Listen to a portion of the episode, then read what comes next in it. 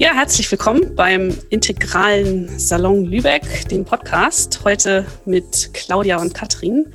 Und dieser Podcast handelt von unserem dritten Treffen. Erstmal herzlich willkommen, Katrin. Hallo, Claudia. Herzlich willkommen. Hallo. Hallo.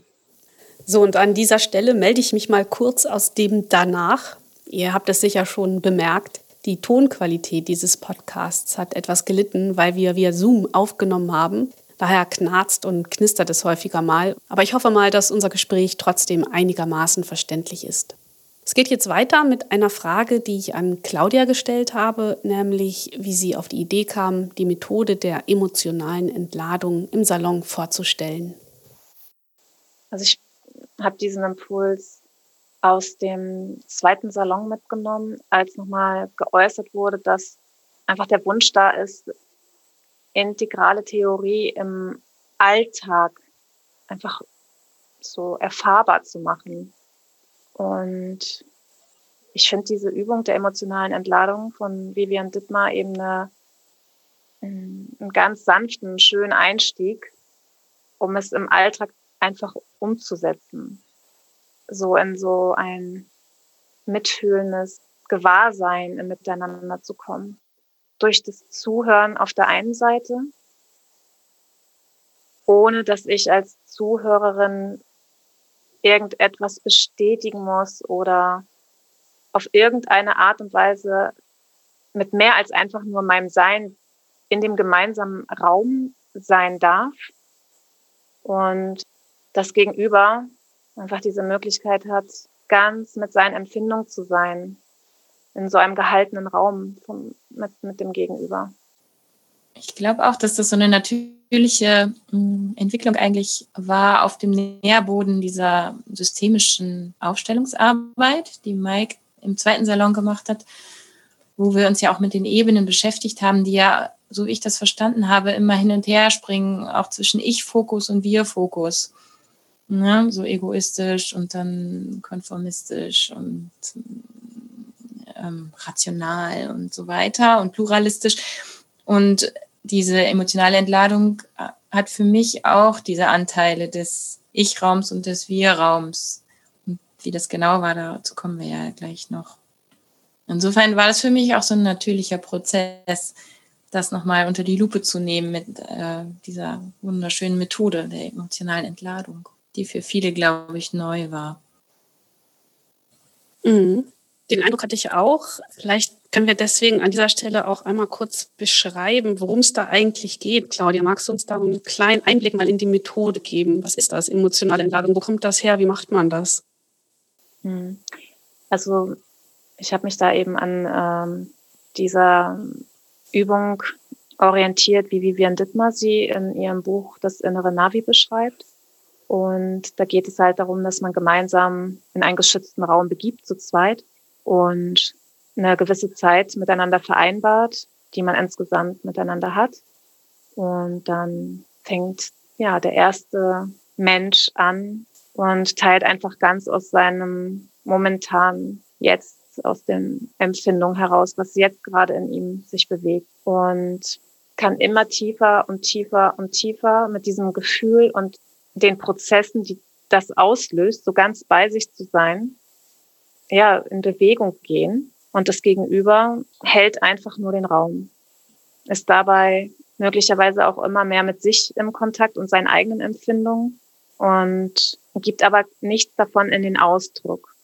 Und wir sehen, haben ja vielleicht oft im Alltag so das Gefühl, dass wir, wenn wir miteinander im Gespräch sind, dem anderen irgendwas Ermutigendes, etwas Ermunterndes oder ein Ratschlag oder was auch immer geben zu müssen, wenn jemand was so mit uns teilt. Und der Zuhörende ist eben einfach nur, der darf einfach nur da sein und den Raum halten für das Gegenüber. Und ich nehme das als eine der wichtigsten Qualitäten eigentlich wahr, die es braucht im Miteinander. Und ich glaube, dass diese Qualität noch ähm, sehr, sehr viel wichtiger wird und beobachte das auch in verschiedenen, aus verschiedenen Richtungen. Zum Beispiel auch aus der Arbeit von Otto Schama, wo es auch um dieses schöpferische Zuhören geht, um das Presensing. Ich habe den Eindruck, dass es dort auch um einen ganz ähnlichen Prozess eigentlich geht. Dieses, es geht um eine veränderte Form des Zuhörens, wenn ich eben in der Rolle der oder des Zuhörenden bin.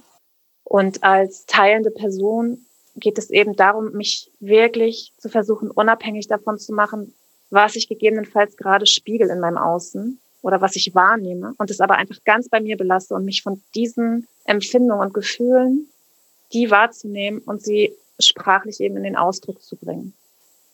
Das war so mein Hintergrund bei der Wahl dieser Übung. Kannst du noch mal was dazu sagen, wie diese Methode praktiziert wird? Also wir waren ja jetzt im Salon, haben uns getroffen und ich glaube, das waren fünf Minuten. Ne? Da saßen wir uns gegenüber virtuell. Also ich weiß, dass die Vivian Dittmar da auch eine Seite zu hat und ähm, man dort Übungspartner eben auch sich finden können für eine entsprechende Übung. Es gibt Partner, die das miteinander praktizieren, habe ich schon gehört im Freundes- und Bekanntenkreis. Ich selbst habe eine Weggemeinschaft, mit der ich mich einmal wöchentlich treffe und wo wir etwas Ähnliches auch immer wieder praktizieren, also in einem größeren Kreis. Und ich mache die Erfahrung, dass das ein immer tieferes Wahrnehmen und Erleben eigentlich so ermöglicht. Also in meinem eigenen Erfahrungsraum, was meine eigenen Empfindungen angeht, aber eben auch was so die Empfindung eines geteilten Wir-Raumes angeht. Ich habe eine Menge Fragen, Katrin, aber ich frage jetzt dich erstmal, hast du welche? Oder magst du eine Erfahrung dazu teilen? Ja, eine Erfahrung mag ich sehr gerne teilen. Ich hatte von der Übung bisher nur gelesen und fand es auch sehr spannend, dass wir zufällig zusammengewürfelt wurden.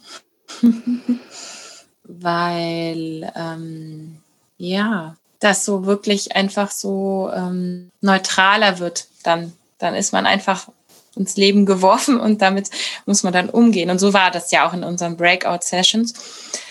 Und ich habe das so wahrgenommen, dass diese fünf Minuten, die wir jeder hatten, relativ lang waren, also jedenfalls äh, für, für meinen Begriff, für meinen Teil. Und ich das äh, so empfunden habe, dass ich wirklich, ja, einfach viel Raum hatte und die Ruhe hatte, wirklich alles auszudrücken, was gerade wirklich in mir war. Ich erinnere mich hier und jetzt daran, dass es ziemlich viel Wut damals war. Und die Erfahrung, als wir dann gewechselt haben, war so, dass ich mich relativ hilflos gefühlt habe, weil ich doch ganz starke Anteilnahme gefühlt habe bei dem, was du mir damals erzählt hast. Wir waren ja zusammen in einem Duo, ein Übungspaar sozusagen.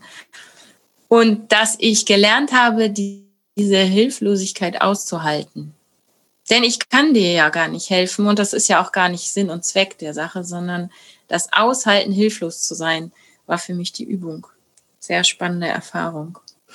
Ich finde das einfach einen interessanten Aspekt an der Methode, weil man ja so denkt, na, da ist jetzt jemand, der entlädt sich emotional und um diese Person geht es. Aber genauso stark geht es eben um die andere Person, so wie du das eben gerade beschrieben hast. Da ist ein so großer Lerneffekt dabei. Man lernt so viele neue Facetten an sich kennen, wenn man in diese Situation kommt, ja, in der man einfach nur da ist und eben nicht reagiert und sich auch nicht verpflichtet fühlen muss, irgendwie einzugreifen oder was Gutes zu tun, aktiv zu sein, sondern über ganz andere Kanäle Präsenz zu zeigen, Anteilnahme zu zeigen. Also das ähm, war mir am Anfang gar nicht so klar, dass, dass da wirklich auf beiden Seiten ganz viel passiert. Es ist nicht dieses, einer kotzt sich aus und der andere ist so nett und hört zu, sondern das, das hat eine vollkommen andere Qualität. Mm, genau. Es ist mehr so eine Spiegelqualität für den, der zuhört. Und ich glaube, dass Vivian Dittmar das auch ganz bewusst so konzipiert hat, die Übung oder entwickelt hat, um erfahrbar zu machen, dass die Emotion eigentlich immer die eigene ist und eigentlich nichts mit dem Zuhörer zu tun hat, sondern nur mit dem Sprecher. Und dass das sozusagen entkoppelt wird und da ein Zwischenraum entsteht. Das hat Claudia auch so schön gesagt am Ende, als wir uns dann alle wieder getroffen haben, dass dieser Zwischenraum einfach da war und der uns hat atmen lassen. Und ich hatte den, das Gefühl, dass wir uns wirklich, wirklich begegnet sind in dem Moment. Also, dass wir dieses Lebendige in dem anderen einfach wahrnehmen konnten, das, was uns auch ausmacht. Und dass wir uns da auf eine ganz neue Art auch sehen konnten. Und das ist nur durch diesen Respekt entstanden, dem anderen diese fünf Minuten zu lassen, ohne dazwischen zu quatschen, was wir so gerne tun, aus Anteilnahme oder aus äh, Hilfssyndrom, ähm, Helfersyndrom ja, oder Unterstützungswillen. Das kann ja ganz positiv auch sein auf, bei der Zuhörerseite. Aber dem anderen diesen Raum zu lassen, ist, finde ich, ein ganz großer Ausdruck von Wertschätzung. Und den habe ich dann am Ende auch so erfahren dürfen. Und da war ich richtig dankbar und ziemlich berührt auch am Ende, wie ich alle so gesehen habe, wie sie ja einfach mit ihren Emotionen sein durften. Ja, das, das durfte da sein, sich ausdrücken und dann wieder in die Stille gehen. Und dadurch waren wir alle dann sehr verbunden, so habe ich das wahrgenommen. War so ein bisschen heilig. Das fand ich sehr schön. Heilig und heilend. Mhm. Ja, das hängt ja wohl auch zusammen vom Wortstamm her. ja. Ja, ich habe auch den Eindruck, dass in dieser Begegnung von Kontakt wirklich etwas eine ganz neue Kontaktebene entsteht. Also es gibt so eine Form von Kontakt zu sich selbst, die man auch nur auf eine bestimmte Art und Weise oder ich nur auf eine bestimmte Art und Weise ganz allein mit mir erfahren kann. Und genauso erfahre ich aber immer tiefer eine Form von Kontakt zu mir, die ich nur über diesen Raum erfahren kann.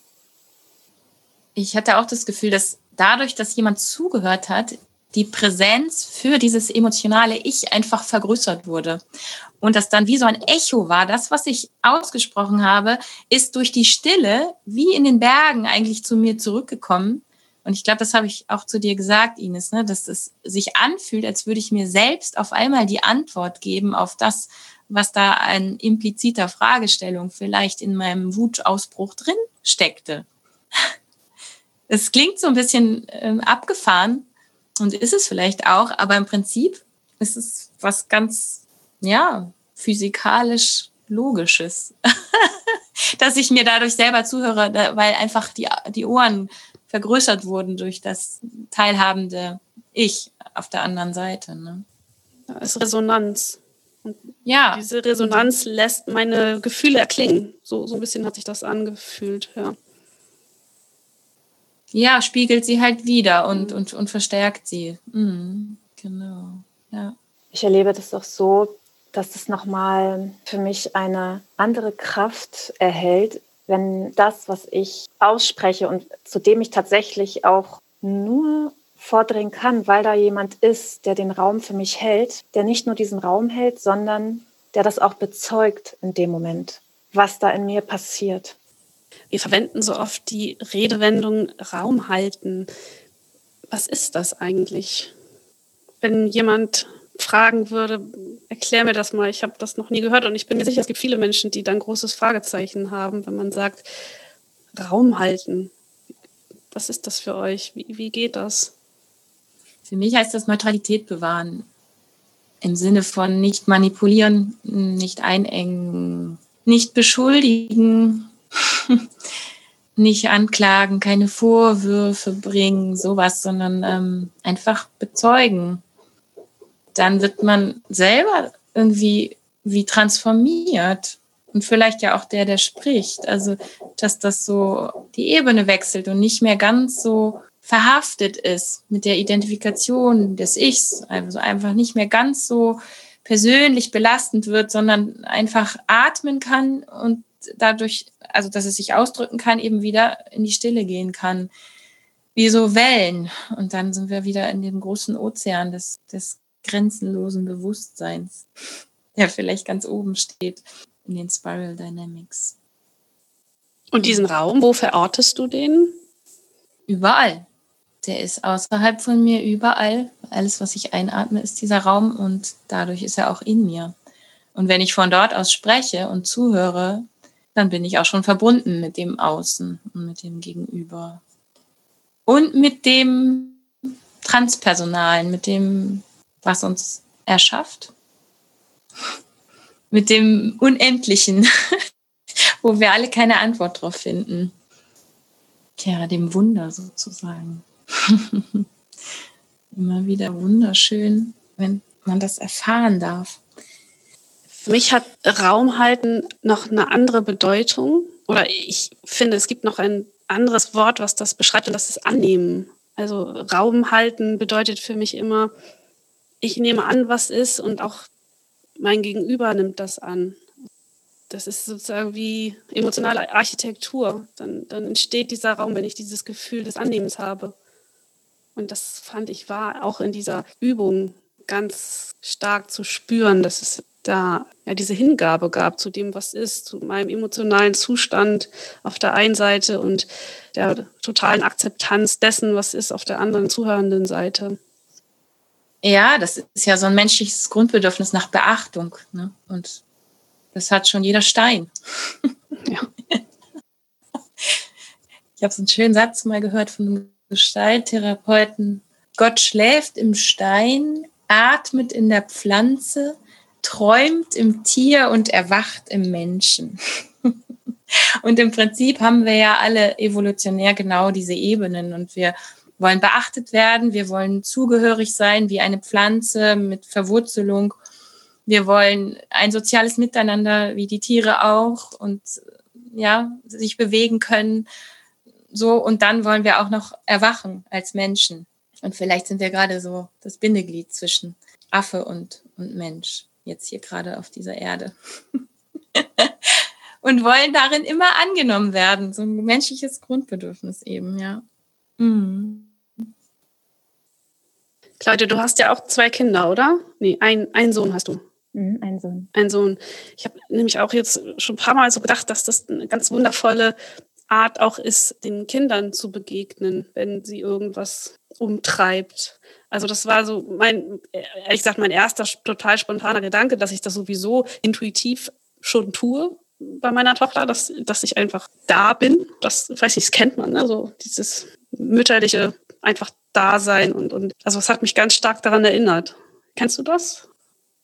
Also die Vorstellung oder nicht nur die Vorstellung, sondern dieses Erfahren, dass es da eben auch diesen Wir-Raum zwischen meinem Sohn und mir gibt, ähm, war für mich tatsächlich eine Erfahrung, die ganz viel Heil gemacht hat zwischen mir und ihm. Und ähm, also für mich hat sich dadurch wirklich ein ganz neuer Zugang nochmal zu ihm auch ergeben, ja. Ja, das ist spannend, dass du das gerade sagst. Wie war das bei dir, Ines?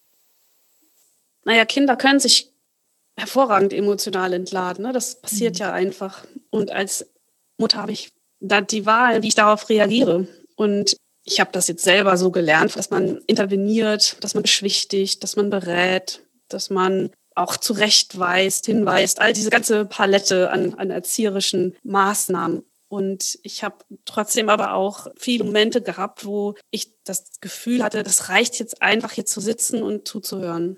Und da muss überhaupt nichts gesagt werden.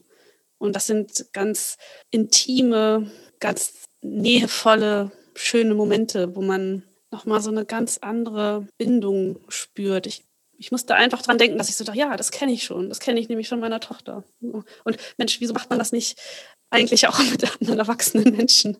Ja, das bleibt einfach auf der Strecke. Das ist schade.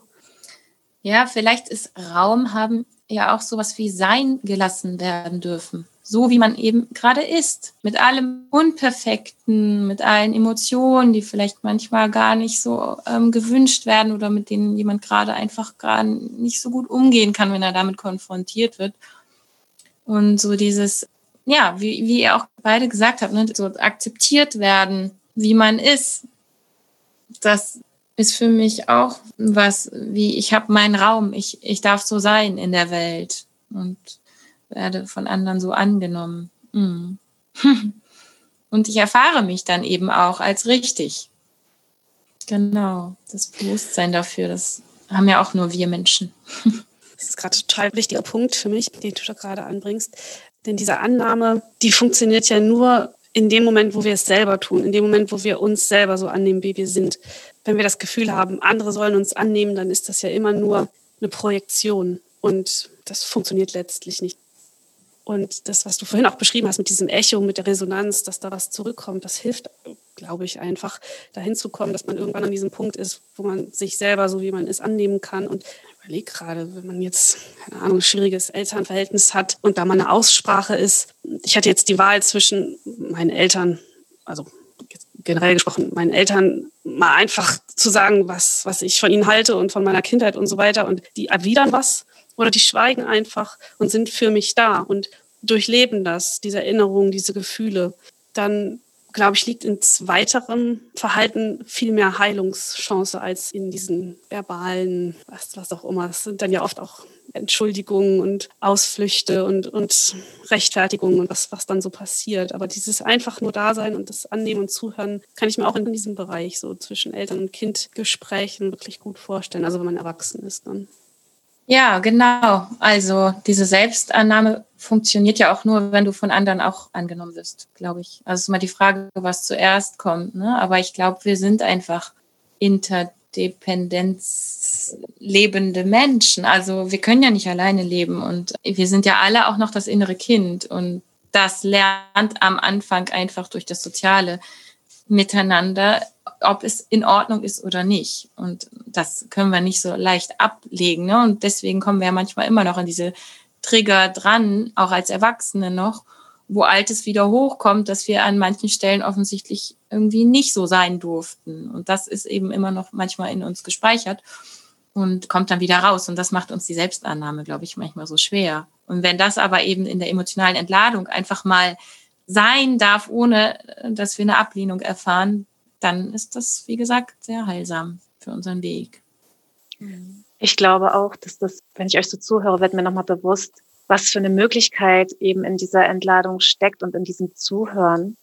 Es unterstützt wirklich so diese eigenen äh, Muster zu erkennen erstmal und auch zu durchbrechen. Und es zeigt mir als Zuhörende zum Beispiel auf, wo ich vielleicht in die Abwehr direkt gehe, weil es für mich eben zu stark ist, es einfach zu spüren, mich davon berühren zu lassen, mich einfach von meinem Gegenüber berühren zu lassen.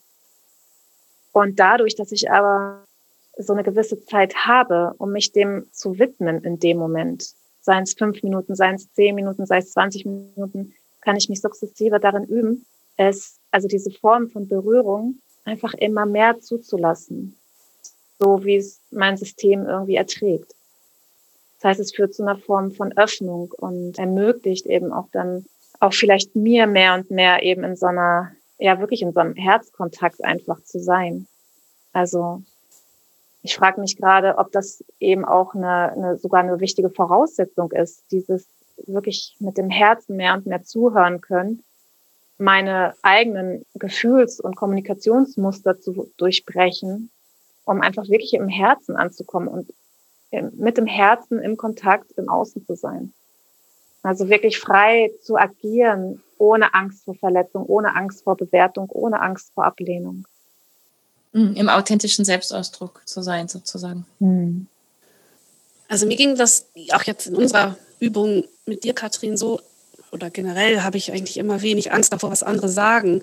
Ich habe überhaupt gar kein Problem damit. Aber vor mir selber habe ich eine heillose Angst, Dinge zu sagen. Und ähm, das war auch bei uns so, Katrin, dass ich mich, ja, ich habe mich geöffnet, aber in der gewohnten Art und Weise. Und da habe ich auch noch mal so gedacht, wie schafft es die Methode, mich aus, so wie du das auch gerade beschrieben hattest, Claudia, aber mich wirklich aus dieser, aus diesem Schema rauszubringen. Ich hatte nicht das Gefühl, dass die Methode das schafft in dem Moment. Also vielleicht waren die fünf Minuten und das war jetzt auch das erste Mal. Vielleicht war das zu kurz oder zu überrumpelnd oder so, aber ich, ja, ich hatte so das Gefühl, es ist dieselbe Leier. Ich weiß, ich kann es gerade gar nicht so richtig auf den Punkt bringen. Könnt, könnt ihr damit was anfangen? Wie war das bei dir, Katrin? Hattest du das Gefühl, da ist irgendwas inhaltlich Neues gekommen oder? Ich hatte das Gefühl, dass diese fünf Minuten jetzt keine Entwicklung irgendwohin ermöglicht haben, sondern einfach nur ein Erleben des Jetzt und eine Möglichkeit, das anzunehmen, wie die Struktur jetzt sich gerade zeigt.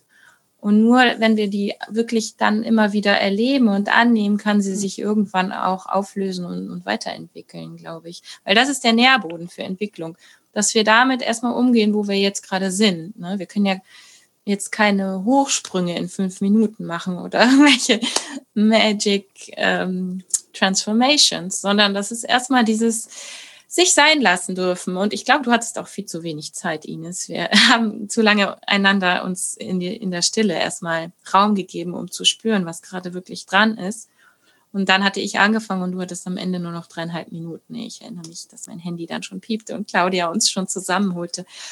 Insofern warst du eigentlich noch voll in Fahrt und ich kann das total nachvollziehen, dass du das Gefühl hast, du bist eigentlich so mittendrin, eigentlich fast noch stecken geblieben und es hat sich vielleicht sogar danach noch schwieriger angefühlt als vorher, weil du einfach noch den Bogen äh, gar nicht äh, so ähm, organisch vollenden konntest. Es tat mir dann auch wirklich leid, aber so, so war es einfach jetzt in der Situation.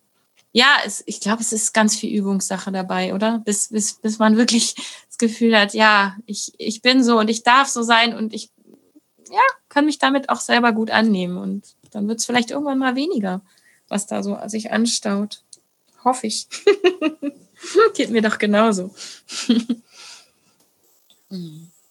Ja, ich merke auch gerade so, es ist dieses, wir können es nicht machen. Ne? Wir können diese Veränderungen uns nicht machen. Entweder sie geschieht durch die Bereitschaft, durch die Öffnung oder Hingabe oder wie immer man das nennen möchte.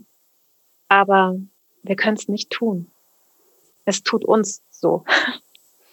Ja, und Katrin, du sagst, immer häufiger in diesen Zustand zu kommen, dass es sein darf, hilft einem dann einfach auch, sich immer mehr und mehr zu öffnen. Das ist wahrscheinlich wirklich auch eine Übungssache, so unromantisch das auch klingt, aber das ist wohl so, ja.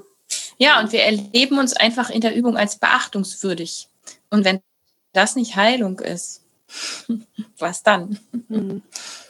Und deswegen darf auch die Zuhörerrolle meines Erachtens nicht unterschätzt werden, weil das ist derjenige, der diese Beachtung schenkt und dadurch ganz viel Würde eben auch dem anderen gibt. Ja, ja. das hätte ich mir so gewünscht bei meinen Eltern manchmal. es ist, es ja. ist Elternthema, ne? Also ich muss da jetzt auch ganz oft dran denken, dass Eltern sind einfach diejenigen, von denen man sich über lange, lange Zeit am allermeisten wünscht, dass sie einen so nehmen, wie man ist. Und wenn sie das nicht tun, dann ist das mit das Schlimmste, was einem passieren kann als Kind oder auch später noch als Erwachsener.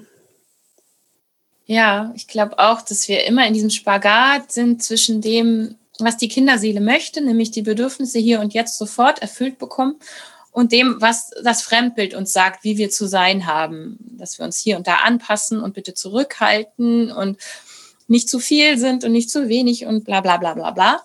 Und dadurch äh, verfehlen wir uns einfach selbst. Und dieses Raum geben, um das schöne Wort nochmal zu benutzen, diese Metapher, ähm, können wir immer mehr zu uns selbst hineinwachsen, was so was Wunderschönes ist, wenn das jeder tut und jedem diesen Respekt auch gibt, so sein zu dürfen, wie er ist. Ich glaube, da wäre die Welt etwas friedlicher und liebevoller auch. Vielleicht hat dieses Aussprechen und dieses Entladen, ja, vielleicht wird es auch ein bisschen mehr zu diesem Leerwerden und nochmal tiefer sinken. So in so eine irgendwie gefühlte, bodenlose Stille. Das wäre schön. Manchmal fällt es mir schwer, das zu glauben, dass ich Themen in mir habe und je öfter ich auf diese Themen zu sprechen komme, mich da emotional entladen darf, desto mehr fällt der Druck ab oder desto mehr Leere entsteht in mir. Ich weiß gar nicht, ist das wirklich so? so einfach. Dann würde ich jetzt gerne die nächsten drei Wochen pro Tag drei Stunden emotionale Entladung buchen. Und dann wäre ich kurz vor der Erleuchtung Weihnachten. Das wäre schön. Naja, vielleicht geht es auch gar nicht darum, das sprachlich in den Ausdruck zu bringen. Ja, also die Vivian genau. beschreibt es ja auch eben, dass das auf eine ganz andere, also ne, sich über körperliche Reaktionen auch äußern kann. Ja. Und es ist ja ähm, unsere freie Entscheidung, wie wir diesen Raum nutzen. Wir können sprechen, aber wir können ja auch einfach ähm, uns vom Gegenüber bezeugen lassen, im, ich schüttel mich total wild oder ich ziehe Fratzen oder was auch immer. Ich lasse einfach mal los und lasse meinen Körper machen und guck, was passiert. mhm. ähm, weil das ist ja auch so interessant, dass wir denken, so, dass wir sofort an den sprachlichen Ausdruck ähm, denken. Das ist dann halt die Energie im Kopf. Aber vielleicht ist es dann eben auch die, die erstmal raus muss, bevor die Energie eine Stufe tiefer sinken kann in den Körper und ähm, sich da dann die Entladung zeigt, die wir sprachlich auch nie werden in den Ausdruck bringen können. Ja, ich glaube, da ist wirklich ein Schlüssel drin, in das Fühlen zu gehen, in dieses konsequente und radikale Fühlen und das eben auch über den Körper dann ausdrücken zu können. Und das kostet natürlich Vertrauen ne? und geht, glaube ich, im Raum mh, schätze ich mal, auch noch besser als jetzt äh, nur vor dem Bildschirm, weil wir uns da einfach irgendwie mehr erleben können als jetzt nur so auf zwei Ebenen. Ja, also da bin ich voll bei dir. Es ist sicherlich nochmal, hat nochmal einen ganz anderen Effekt, wenn man sich wirklich gegenüber sitzt. Ich hab, musste jetzt gerade nochmal über diese sprachliche nachdenken. Ja klar, emotionale Entladung, da steht nirgendwo was von, von verbaler Entladung. Das ist einfach, also inkludiert ja alles. Und wie sehr ich auch jetzt, als wir uns getroffen haben, Katrin, davon ausgegangen bin, da ist ein Gegenüber, da sitzt jetzt Katrin und die hört mir zu. Das heißt, ich muss jetzt etwas sagen, ja, weil die hört mir ja zu. Wie, wie sehr man darauf gepolt ist. Also ich hätte auch einfach, ich hätte jetzt einfach fünf Minuten weinen können. Also fällt mir schwer, aber ich bin überhaupt nicht auf die Idee gekommen. Ja, ja ich glaube auch, dass das Fühlen im Nichtsprachlichen wurzelt. Und je weniger ich also das sagen kann, desto authentischer wird es manchmal. Es mhm. ist ja alles Energie. Also so alle, alle Äußerungen, ob jetzt verbal oder gesäuft, gestöhnt, gegrunzt, alles, ne? Und das ist manchmal viel, viel sagender als jetzt ein wohlgebauter Satz. Aber klar, wir sind alle da sehr entwickelt und das ist auch das, wo wir uns meistens begegnen. Und ja, auch das würde ich sagen, kostet dann wieder mehrere Durchläufe und wiederholtes ja. Üben, bis wir uns dann zumuten, auch mit anderen energetischen Äußerungen vielleicht einander zu begegnen. Hm. Können wir ja weiter einfach mal immer wieder uns vornehmen oder uns dazu einladen, wer, wer mag, dass wir das praktizieren sozusagen. Ich hätte Lust dazu. Vielleicht mal so an der Stelle, wo du sonst Meditation anbietest, äh, ja. wobei ich äh, also deine Meditation liebe. Ich fand, das hat auch so sehr den inneren Raum erweitert letztes Mal. Habe ich dir auch rückgespiegelt, ne? dass das für mich war wie wach schlafen. Also so entspannend, wie du das mit den inneren Bildern, mit der Laterne, die in den Himmel steigt und immer größer wird und leuchtender wird und dann auch noch das Herz durfte auch noch ähm, ins Universum gehen und sich ausdehnen und so. Das war wunder, wunderschön, fand ich. Aber an der Stelle würde das zum Beispiel passen, glaube ich, ja. sich in die Bewegung zu geben, um dann in die Stille zu kommen. Also Bewegung emotionaler Art jetzt. Ne? Ich fände es ja auch spannend, wenn wir einfach beim nächsten Salon auch also so einen Moment lassen für wir schauen, was in dem Moment da ist und gehen damit in Kontakt. Und ich bin ganz tief davon überzeugt, dass irgendjemand dann eine gute Idee hat, wie wir uns dem jetzt nochmal innerhalb einer Übung fokussiert widmen können. Ja. Ja, oder auch, äh, was beschäftigt mich gerade? Also so, wo stehe ich eigentlich gerade? Mhm. Ja, also vielleicht so etwas erweiterten Check-in, meinst du? dass man mal drauf eingeht. Also dass das nicht einfach, dass das so stehen bleibt, sondern dass wer möchte, einfach sagt so und ja, so, so ist es bei mir gerade und da würde ich gerne mit euch mal in Austausch gehen. Ich brauche da mal irgendwas, was auch immer. Und Feedback oder eben einfach nur ein Gewahrsein oder je nachdem. Meint ihr sowas? Hm, also man könnte ja auch vielleicht zwei verschiedene oder drei verschiedene Ideen so reinbringen und dann schauen, wie die Gruppe darauf reagiert und entweder das, was du gerade beschreibst, oder auch so ein ganz, was für eine Frage ist gerade so da in mir? Also was ist, ich finde ja, Fragen haben eine unglaubliche Kraft, weil sie erst ermöglichen, irgendwie so in so eine Ahnung von Antwort sich hinein auszurichten.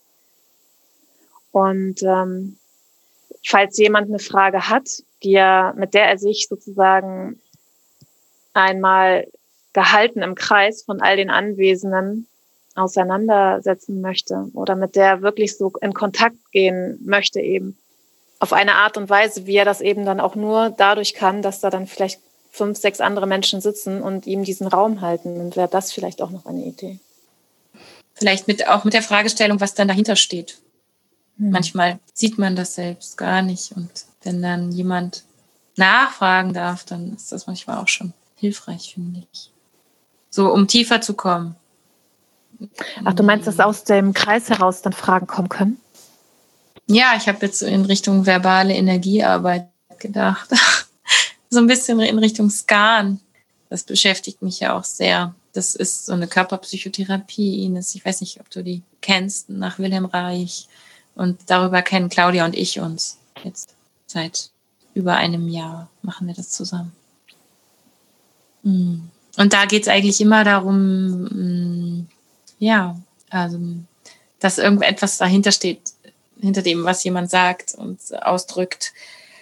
und da in die Tiefe zu gehen, nach der Wahrheit zu forschen. Das ist total schön und befreiend. Könnt mir da auch was vorstellen, vielleicht was zu skizzieren als Übungsentwurf oder so. Schauen wir mal. es ist noch ein bisschen vage, ich weiß. Ja, ich, ich finde das jetzt gerade gar nicht so vage. Ich musste da gerade an meine Coaching-Ausbildung denken, wo es auch immer um die Frage ging, worum geht es eigentlich? Mhm. Und das mhm. ist, so habe ich das jetzt verstanden. Ne? Also das mhm. kommt ein Thema hoch, das genau. symbolisiert etwas und kann vielleicht aber auch das totale Gegenteil dessen sein, was eigentlich gemeint ist. Und so ein bisschen mal reinzuspüren und zu überlegen, wieso denn jetzt genau diese Frage eigentlich? Und hm, wo rührt die eigentlich her? Und wann kam die eigentlich? Und ähm, an wen ist die eigentlich gerichtet?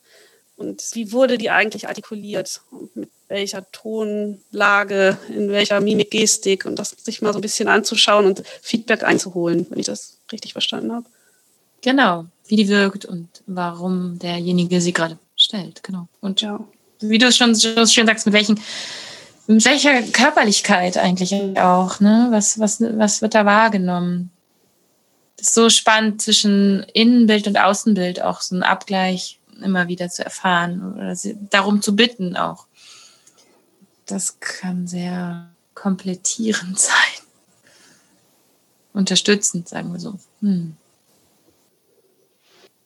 Ich bin dir so dankbar, dass du das gemacht hast. Das war genau das, was ich gebraucht habe im September. Und jetzt gibt es mir wirklich so viel Halt zu wissen, da sind Menschen, die sind einfach da und sind offen und sind interessiert und äh, wollen ins Miteinander kommen und darüber nachdenken, wie das gelingt und wie man einfach miteinander umgeht jetzt und wie wollen wir miteinander leben in der Zukunft.